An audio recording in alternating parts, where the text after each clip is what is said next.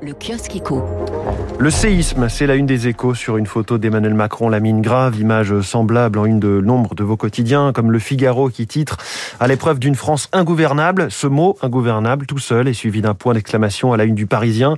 Macron la gifle, c'est la une du journal L'Opinion, comme celle de Libération, la gifle, tandis que la croix titre La France éclatée. Quelques-unes des expressions en page intérieure de vos journaux, échec sévère dans les échos, la majorité décapitée dans l'opinion, le mandat d'Emmanuel Macron prise en étau entre la NUP et le RN, écrit la Croix.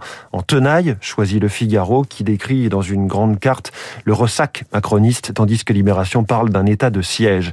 Les, les éditorialistes sont sévères avec le président. Nicolas Bétou, dans l'opinion, voit dans cette majorité piteusement amputée, selon lui, la sanction d'un jeu dangereux avec les, avec les extrêmes.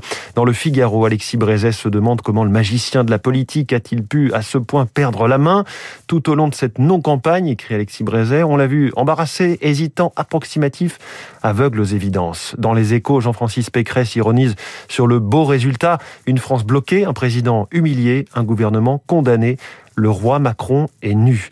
Enfin, je vous décris deux dessins de presse, celui de Cac dans l'opinion, où l'on voit un Emmanuel Macron en Napoléon, mais sur un cheval à bascule, un jouet en bois. De son côté, Rançon dans le Parisien fait dire à Emmanuel Macron, le seul projet que je vais pouvoir mener à bien, c'est de ne pas nommer Mélenchon à Matignon. On referme ce